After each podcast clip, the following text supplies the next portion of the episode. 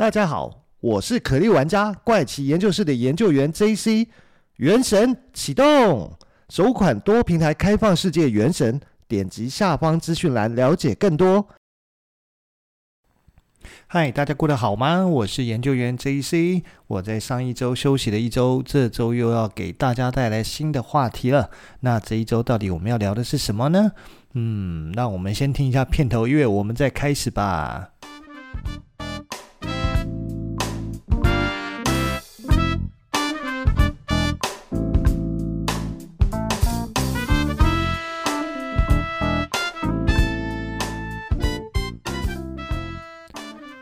今天要跟大家分享的主题呢，其实是在四月十四号刚刚过世的一位伯纳马多夫先生的故事。他到底是谁呢？为什么值得拿出来特别一提呢？他的英文名字其实叫做 Bernard Lawrence Madoff，他其实是一位美籍犹太裔的美国金融界天王哦。他不是一般人，他是金融界的赫赫有名的大有来头的人。不只是他曾经的身份，还有他曾经做过的事情。那到底是到底是曾经做过什么事情呢？在讲他做了什么事情之前，倒不如先讲讲他为什么特别值得来做一集介绍他呢？他其实是曾经担任过美国金融界华尔街的经纪人，他开了一家公司，那赚了不少钱。那他最终呢，做到了前纳斯达克的主席啊，那甚至是开了自己的对冲基金啊。那到底做了这些事情，其实听起来应该是一个在金融圈发展的顺风顺水、如鱼得水，而且又很有名望的人。哎，那证券交易市场不是吗？第一个当然就是今天要讲的纳斯达克啊，还有一个就是道琼，最后一个就是标准普尔五百。啊，他曾经做到纳斯达克的前主席。哇塞，那他到底是什么样的一个出身呢？就像前面提到的，他其实是一位美籍犹太裔的美国人，他的英文就叫 Bernard Lawrence Madoff，那中文就翻成伯纳德麦道夫吧。他是出生于一九三八年四月二十九号，刚于二零二一年四月十四号过世。他是非常知名的美国金融界的经纪人，前纳斯达克主席，也是美国历史上最大的诈骗案主谋啊！所以他原来做过美国历史上最大的诈骗案，这么厉害。呵 呵，那他其实是在一九六零年的时候从法学院毕业啊。他其实不是金融系相关，他是法学院毕业的。那他从呃赚了自己赚了五千美元，那、呃、去成立了所谓的伯纳德麦道夫投资证券公司。然后后面越做越好，越做越大，就因此闻名在华尔街。那但是这家公司主要是以担任股票买卖的中间人而闻名。他甚至在二零零一年的时候呢，他的麦道夫公司被称为是纳斯达克股票市场的三大提供上市咨询的经纪公司之一，而且是纽交所的三大、第三大、第三大经纪公司。但是呢，他就是因为设计了一场庞氏骗局，让不少的投资者、富豪、名人还有金融机构损失高达五百亿美金。那个年代的五百亿大概是多少台币啊？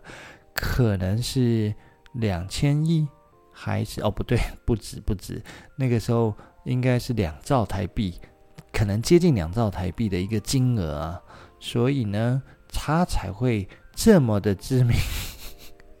原来他的知名不是因为他担任过前纳斯达克主席，是因为他犯下过美国历史上最大的诈骗骗局啊。好，那刚刚前面讲到说，他其实是。从五千美元开始起家的，他这五千美元还是他大学毕业后，他靠着暑假打工当救生员，还有去安装花园的洒水装置所累积赚起来的。然后还跟他妻子，就他岳父啦，不是妻子，妻子的父亲就是岳父，然后借了一个办公室，成立他的伯纳德麦道夫投资证券公司，专门来从事证券经纪业务啊。但是呢，在那个年代的美国金融界啊，尤其是美国的证券交易委员会，从来没有听说过有人只靠五千元美元就可以起起家的，但是他呢，凭着他的聪明才智，慢慢的就变成华尔街的经济业务明星啊。在那个年代呢，就是在二十世纪八零年代的时候，其实当时的股票交易都是靠电话。它不像现在，我们甚至一个智慧型手机上面有个 App，我们就可以下单了。不管你是要买股票，还是要买期货，还是要买选择权，你都可以靠一个 App，或者是你要在网络上面有装凭证，你就可以直接下单了，是非常的方便。可是那个年代其实都要靠电话去下单。如果大家曾经看过一部电影，是叫做《华尔街之狼》，没错，就是。嗯，小李子 叫小李子，好像怪怪的。就里奥纳多·迪卡皮欧他主演的《华尔街之狼》，那个年代，他们其实就是靠打电话去推销股票，靠接电话去接单，靠。打电话去下单，所以一切的作业流程，从前面的开发到后面的收单，其实都是透过电话。透过电话，这个情况会发生什么事情呢？就是如果你的业务员正好在讲一通很长的电话，你现在想要下单，抱歉，你就打不进去，因为电话占线中。那再来呢？如果你已经下单成功了，你觉得现在是一个卖出的好时机，我现在赶快卖，我可能可以大赚一笔啊！可是这时候打电话去，我的业务员正在跟其他他的客户讲电话，我电话打不进去。等到我终于打通找到人的时候，这时候可能股价已经稍微下滑，甚至是可能突然下滑。那我本来的赚钱变成小赚，又或者是变成赔钱了。那这怎么办呢？这也没办法，因为那个年代不就是这样吗？那个年代没有电脑，电脑不普及。那不是说没有电脑，就电脑不普及。那网络也没那么快嘛。可是。刚刚讲的这位麦道夫，凭借他的聪明才智呢，不但把公司慢慢做大，他甚至是积极的在华尔街外推动所谓的电子交易，告诉大家你应该要把你的股票交易从电话转移到电脑上，才可以避开刚刚讲的这些，嗯，阻碍你赚钱的方法，不，阻碍你赚钱的，嗯，搬开这些绊脚石吧，应该这样讲，对对对，那。他也是第一个首推电脑交易，慢慢的，他就成为美国最大可以独立从事证券交易的交易商，甚至到了一九八三年。他就在伦敦开设办事处，那成为第一批在伦敦证券交易所可以进行交易的美国公司。一直到一九九一年，他正式拿下了纳斯达克的董事会主席。在他的带领之下呢，纳斯达克慢慢的成为可以跟纽交所分庭抗礼的证券交易所，甚至是吸引了非常多的科技公司来纳斯达克上市。那有哪些知名的科技公司呢？Apple。够有名的吧？就是现在呃卖 iPhone、卖 Mac 电脑的 Apple，那 Cisco 思科也够有名的吧？如果是很多呃。公司的会议室里面有一个可以开所谓的线上会议的装置，通常上面有个哎，看起来像 C I S C O 红色的小 logo，那个其实就是思科的产品。再来就是 Google 也够有名了吧？他们都是选择在纳斯达克上市的，所以呢，其实他就这样子慢慢的发展他公司。到了两千年的时候，伯纳德麦道夫的公司已经拥有超过三亿美元的资产，三亿美元。两千年的汇率去推算的话，它应该也是要有个嗯九十几亿台币的资产。哇塞，九十几亿台币的资产，这其实很不简单呢。那但是听起来应该是他的收入应该也还蛮不错的吧？不是蛮不错的，应该是根本不知道是多少人一辈子根本不可能办到的事情。那他为什么还要来搞庞氏骗局来骗人呢？到底庞氏骗局是什么？其实庞氏骗局它就是一个层层诈骗的一种手法，叫承压式的投资骗局。那等于就是拿。后面的资金去补给前面的，让前面的人觉得我赚钱了，我的投资获利了。那因此他就会再去帮忙推销，又有一点像是老鼠会一样，受害者还会帮着欺骗者去推销他的产品，让欺骗者他的资金可以源源不断的一直收到新的人进来，再拿新的人投进来的资金再去回馈给旧的人，让他觉得他有分红，一直到有一天他。玩不下去，或者有一天累积够大的金额，他想跑了，他就跑了，就跟历史上台湾也曾经发生过的鸿源案，就是其实是一模一样的庞氏骗局啊。好，那话再说回来，这个犯下美国历史上最大的诈骗诈骗案的始祖，也他不是始祖啦，应该讲犯下最大诈骗案的首谋。首谋他这件事情到底是怎么发生，跟怎么变康的呢？好，那这个故事呢，又要从他开始创业这件事情说起吗？没有，不用，我们跳过，已经讲过了。那刚刚讲到说，他其实累积了九十亿的资产以后，为什么他要做这件事情？到底在他的人生中发生了什么事情，让他有做出这么大的巨大转变，而精心设计了一个诈骗案？以稳固的高投资回报，再带上自己的名号来做诈骗这件事情。你想想看，如果平常没事，突然有一个呃讲台湾股市交易所的董事长、证券交易所的董事长也好，或者是某大银行非常知名的银行，也许不要到前三大、第四大、第五大都好的董事长来告诉你说，我家的产品可以让你定期有八趴到十趴的收益的时候，你一定会觉得，哎。他是谁啊？他是名人呢，而且他的公司做得这么大，又有资产，哇！他还挂什么证券交易所的主席呀、啊，还是董事长啊？那你信不信？信啊！而且他讲的收益很正常啊，不是那种什么二十趴、十五趴这种有点不太可能的收益。那你要不要信他？信，而且你会发现说，哦。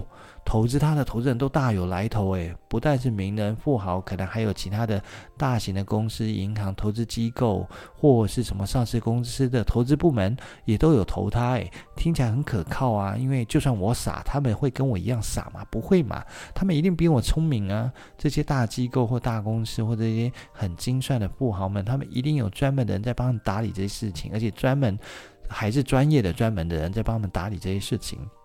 那。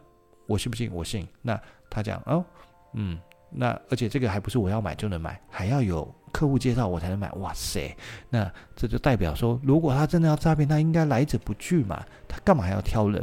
那这种情况下，当然我就会很容易就相信他，我就会拿出我的积蓄全部投进去，show hand，我也要去赚那个可靠、稳定又不会夸张的获利啊。那这件事情呢？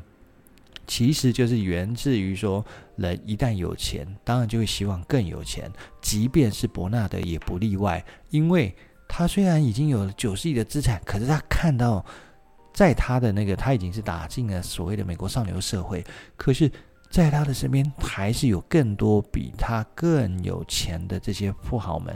他总总是会想说：那到底要怎么样做，我才能够跟他们一样，收入可以这么高呢？那这故事就要再说到，在上个世纪的五零年代，有一个高级的俱乐部叫做棕榈滩乡村俱乐部，它是一个非常高级、顶级的犹太人俱乐部。他们只收三百名会员，要申请加入这个会员呢，俱乐部的会员。不但你要够有钱，因为单是，呃，他的会员费就要三十万美元，就是接近台币一千两百万的金额，而且还必须是，呃，可能是慈善家，然后口碑很好，社会地位又高，每年固定要捐给慈善机构的金额不得低于三十万美元。等于说，我要先缴个一千多万台币的会费，我每年还要捐一千多万，而且我还要有口碑啦，就是大家都觉得我是个好人，我是个很 nice 的人，我是回馈社会、帮助啊、需要帮助的人群们，我才能加入这个所谓的精英俱乐部啊。那当然，麦道普他的一个身价非凡，他想要加入这俱乐部，当然不是难事，而且这俱乐部因为有这些门槛，所以能够进来的非富即贵啊。那当他加入以后，其实他就会开始去思考说，嗯，我如果想要更有钱，我可能必须要靠走一些偏门，才能够达成这个目标。那在里面跟其他这些富豪们打交道，他就开始去了解这些富豪到底在想什么，跟他们想要什么，跟你怎么样去跟他推销东西。他不但不会觉得，哎，你是想要我来啊、卖我东西，而且还会变成是说，哎，我来跟你介绍一个东西，是你主动来求我，拜托我，让我卖你，或者就让我。让你一起来投资吧，所以他很快的就营造出一种，嗯，这样的一个，呃，不能讲说营造出，就是设计出一个这样的流程，让你觉得说，嗯，就跟这个俱乐部一样，不是你有钱就可以买的一样。这个俱乐部是有，呃，这俱乐部是有门槛，我的产品也是有门槛的，所以我的门槛是什么？就是除了一开始被我邀请的精英以外，其他人想加入，只能接受邀请制，就是已经投资的这些精英富豪们，他们才有资格去推荐别人加入。诶，这个听起来是不是很像今年爆红的 Clubhouse？它也是一开始你只能够，呃。最早的 Clubhouse 是由他们主动去邀请一些名人，接下来呢，这些名人一开始也都只有两个邀请名额，他们邀请了别人加入，当后面的人邀邀请更多人加入，他们越最早的这一批人，他们才有更多的邀请名额，就是以这种方式，有点像就是呃 Member Get Member，就是所谓的 NGM 的一个概念的方式，让他的这个呃。投资机构的会员越来越多，越来越多，而且就是因为它是一个有门槛的，你要加入一定是有一定的财富跟社会地位，而且还要拿到里面的已经加入的精英邀请的门票，我才能加入，所以就变成是一种，呃，你可以把它讲成是荣耀吧，就像。啊、所有的每一年 iPhone 一发布，第一批拿到 iPhone 手机的，或者是甚至有人能够在 iPhone 上市前就可以拿到它的一个样机，然后还可以上网拆解给你看，是一种呃非常非常荣耀的感觉，就是接受所有其他果粉的羡慕，说哇塞，你怎么还没上市就拿到样机？再就是一上市第一批，哇，大家都在那边。按滑鼠那边抢那个购买名额，还在那边绑门号绑几年？你已经拿到了，你已经开箱了，你已经发 Facebook，你已经发 Instagram，还是发其他的 social media，发 YouTube 拍影片，说我已经拿到我的新手机啦，我的新玩具，我已经正在开箱，等等等等等，是一样的道理。所以这个策略其实非常的成功，因为在当时很多富豪们来看。把钱投资到麦道夫的机构是一种身份地位的象征。我不需要再跟你解释什么，我不需要身上再挂一个大大的名牌 logo 的包包，不管它是爱马仕、是 LV 还是 Chanel 还是 Dior 还是其他 bra bra bra 的名牌，我都不需要。我只要告诉你，我是麦道夫投资公司的会员或者是投资人，哇，你就知道身价不凡，那马上要让路给他过，优先过的那种感觉。而且所有人想要去投资他，麦道夫从来不跟你解释我的投资策略，因为你问太多，我会告诉你谢谢再联络，你不适合我的基金，你不要来投资吧。所以大家都会觉得哦，不要问，不要问，相信他就对了，因为他会帮你赚钱。而且呢，他们。他的基金呢，告诉你我的年投资报酬率只有八到十二 percent，但是我保证每年都给你，不管今年的市场多差，我都会给你这样的收益。为什么？因为我会在赚钱的时候，股票在涨的时候，我会从中。呃，在之前就先买到比较便宜的股价的公司，等它涨上去的时候卖掉。相对的，我在整个大环境下跌的时候，我会告诉你，我早就已经卖空了很多股票，所以我现在反而是低价的时候再把它买回来还给呃证券交易所。所以我其实不管是大环境好或大环境差，我都在赚钱，所以你不用担心，我每年都会给你稳定的投资报酬率。所以呢。只有缺乏波动的市场，我才无计可施。反而是波动很大的市场，我最喜欢啊！我总尬以这种市场，因为挑战性大，我完全是可以克服这样的事情。而且呢，他骗的不不只是呃单纯的有钱人，他连老朋友照样骗。他那个时候有一个。交情非常好的老朋友是高龄九十五岁的一样，同样的棕榈滩俱乐部的会员，叫做服装大亨卡尔夏皮罗。他呢不但被他骗，是他的老朋友，因为他认识了他快五十年，有五十年的交情。诶，他还是他骗局的最大受害者之一。他们不但呃曾经。这位卡尔曾经邀请麦道啊、麦道夫参加他九十五岁的生日 party 以外，还曾经跟他一起旅行多次，甚至带他的曾孙去玩。那他名下的一个公益基金曾经投给麦道夫的基金一亿四千五百万美金。另外呢，他自己跟家人还把另外四亿美金的金额交给麦道夫管理，所以光是跟他有关的金额就高达五亿四千五百万美金啊！在当时的金额，这应该算起来不得了啊！应该有多少钱？应该有两百多亿台币的金额啊！就没想到这样被他坑了。那当然了，他这个门槛他也是。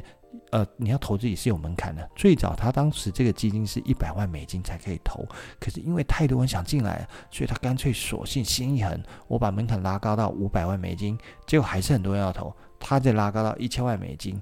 哇塞！结果光是他那个棕榈滩俱乐部就有三分之一的会员啊投钱到他的基金去。那刚刚讲那个棕榈滩俱乐部，我记得我在翻资料是说，他只收最多三百位，所以三分之一就代表有一百位或者是一百位以上的人投资，呃，会员投资到他的基金，所以他很狠呢。每天跟你玩在一起的，参加定期聚会活动，就有点像现在的狮子会福伦社，每次都参加，而且还是赫赫有名、有身份地位的，就没想到把里面三分之一的人都骗光了。那为什么后来他事情会变康呢？其实这件事情发生在零八年十二月初，大家记得零八年曾经发生过什么大条的事件吗？没错。就是金融海啸，所谓的金融海啸，就是当时由雷曼兄弟所引发的金融海啸，就是次级房贷风暴，那引起的一个一系列连锁效应发生。那这件事情呢，这又要讲到另外一部电影。如果大家曾经看过一部电影叫做《大麦空》，你就知道《大麦空》的电影内容讲的时代背景，其实就是零八年的金融海啸的事情。那因为当初《大麦空》里面的主角啊、呃，他就是。赌诶，发现一堆蛛丝马迹不对劲，他就去细查，发现这一个金融产品设计根本不合理，怎么可能？大家可以根本付不起这些钱，可是有的人可以买两间房、三间房，他可以呃少少的首付，甚至连首付都没有，就完全贷款去买，那。他就判定这个市场不对，一定会崩盘。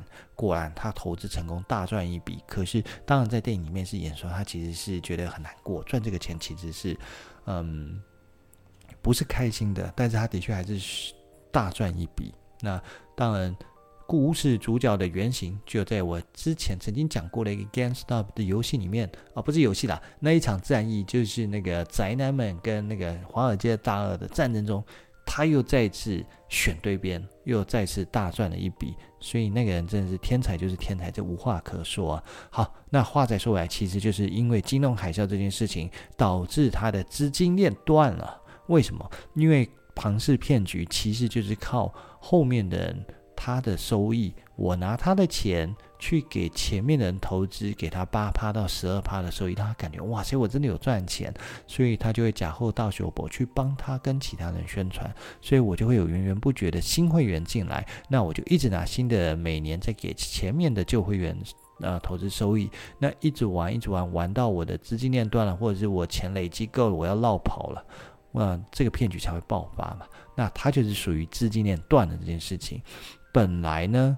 照他的做法，应该可以一直骗骗骗骗到他死，骗到不知道怎么收尾为止。可是偏偏没想到遇到金融爆发这件事情，金融海啸这件事情，为什么？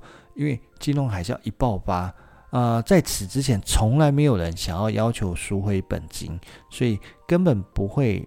被拆穿这个骗局嘛，而且他每年都固定提供他所说的八到十二趴的固定回报，大家都会觉得太棒了，这个收益真的太好了。可是呢，就是因为金融海啸，有的人缺钱了，不管是投资机构还是富人们缺钱了，他需要钱呢，他要赎回，那一开始只有。呃，少数的要赎回之后，他还没有问题，他还是完全可以应付得来，可以把钱还给他。可是到后面呢，到了二零零八年十一月三十号，他的公司就有超过四千八百位投资者呢，他们觉得他们需要把他的金额拿回去，哇，就有点像是银行挤兑啊。嗯，我我刚刚讲错了，四千八百位应该不是指四千八百位。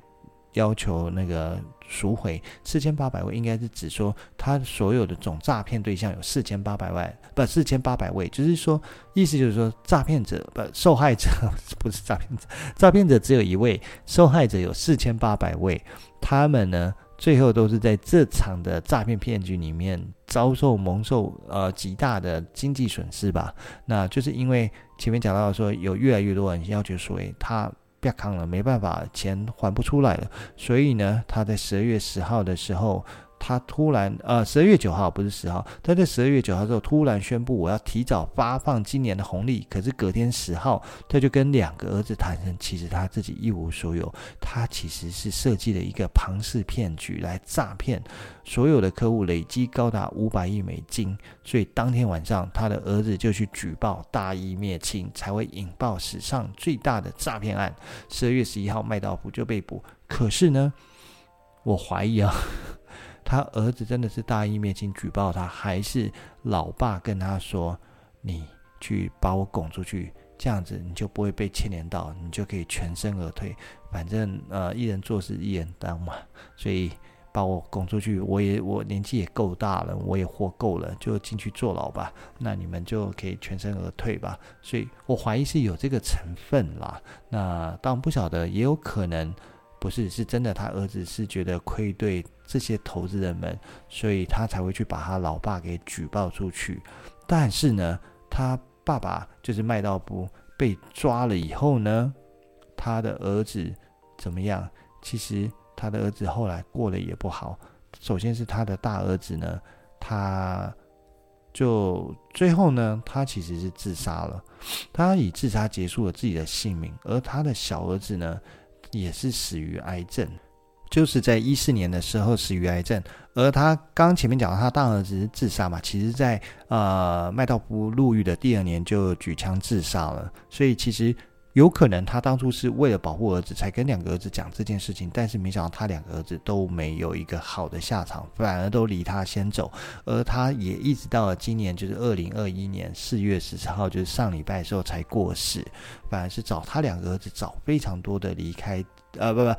他两个儿子找他非常多离开这个世界，所以呢，这才会说他是一个非常值得一提的人物。可是呢，除了美国有一个这样的巨骗、巨大的骗子、厉害的骗子，中国其实也有一个非常有名的骗子，就是曾经叫做。嗯，也不能曾经叫做他曾经是乐视的创办人，就是我们可能知道中国有一个流媒体叫做嗯，就是线上串流媒体叫做爱奇艺嘛。可是当初在中国这种所谓的串流媒体出现的同时，其实是有好几个，例如说像是有乐视，然后土豆、优酷跟爱奇艺跟现在的腾讯视频。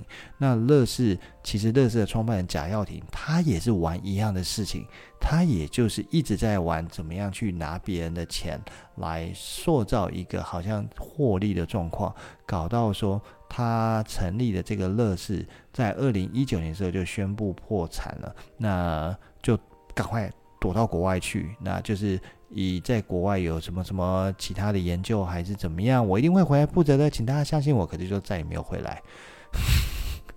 不但没有回来呢，他还很认真的在国外再另起炉灶，他又成立了一个发展电动车，因为看到哎，好像特斯拉终于做起来，看起来这件事情有搞头哦，所以他在乐视做垮跑掉以后呢，他就在美国成立了另外一家啊、呃、电动车的研发公司，那这个电动车叫做什么？FF 法拉第，那。跑出海外以后，他还是需要钱啊。成立这个公司，所以他找到呃一家中国国内的大企业，叫做什么恒大，它应该是一个地产公司，那也是拿到恒大集团的一个高额的投资，好像是将近七亿美金的投资。